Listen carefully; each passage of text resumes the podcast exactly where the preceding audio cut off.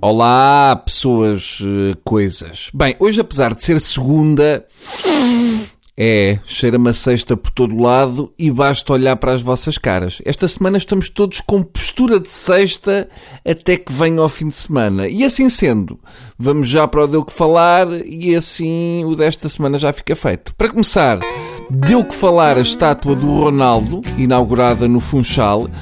Vamos lá ver, a estátua não está má, mas eu não sei se foi boa ideia fazerem a estátua do Ronaldo enquanto ele estava a olhar para a Irina. Ficou esquisita. Dá a sensação que estiveram a esfregá-la e ficou assim.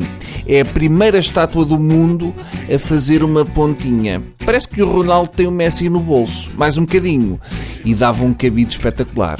Atenção, se calhar a estátua até era normal, mas com a Cristina Ferreira ao lado, até os leões do Marquês de Pombal ficavam arrebitados. Eu acho que esta estátua do Ronaldo pode fazer do Funchal um destino gay de referência. Por falar nisso, eu não sei se estão preparados para esta notícia, mas temos que ser fortes agora, temos que estar todos unidos e vai passar rápido. O homicídio de Carlos Castro vai chegar ao cinema. Está bem? Vem lá um filme sobre o assassinato de Carlos Castro. Uma coisa é certa, os críticos vão se ver à arrasca para dar uma bolinha.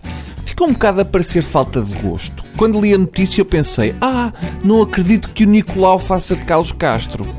E, portanto, não arriscando, uh, fui ver o trailer na posição em que os jogadores costumam pôr na barreira quando vem lá um livro daqueles valentes. Quando é petardão. Segundo a sinopse, a ação decorre no hotel de Lisboa antes da partida e o filme chama-se Crime em Nova York. Portanto, é assim uma espécie de Casa Blanca sem Casa Blanca. Eu vi o trailer e, para começar, o Carlos Castro veste-se normalmente, como se fosse um delegado de propaganda médica. Provavelmente não havia dinheiro para o guarda-roupa que o Carlos Castro usava. Eu só vi um bocado do trailer e deu-me vontade de cortar os pulsos com um saca-rolhas. Eu só espero é que no fim o filme seja cremado. Para terminar, também deu que falar Marcos Mendes.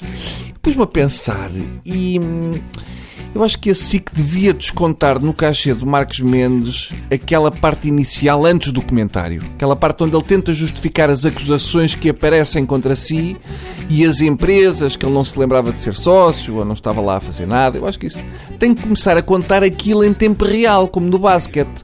Um comentador que passa metade do tempo a comentar-se a si próprio é antijogo. Ou então dividiu o programa em dois.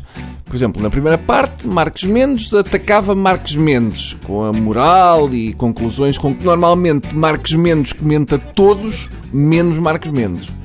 E na segunda parte, Marcos Mendes respondia aos ataques injustificados de Marcos Mendes com as justificações com que normalmente Marcos Mendes só justifica Marcos Mendes como está é que não pode ser, porque no limite Marcos Mendes pode fazer-se sócio destas empresas todas só mesmo para poder encher a primeira parte do comentário, está bem? Pronto, vejam lá isso. Até amanhã, que segundo as minhas contas é sábado. Adeus.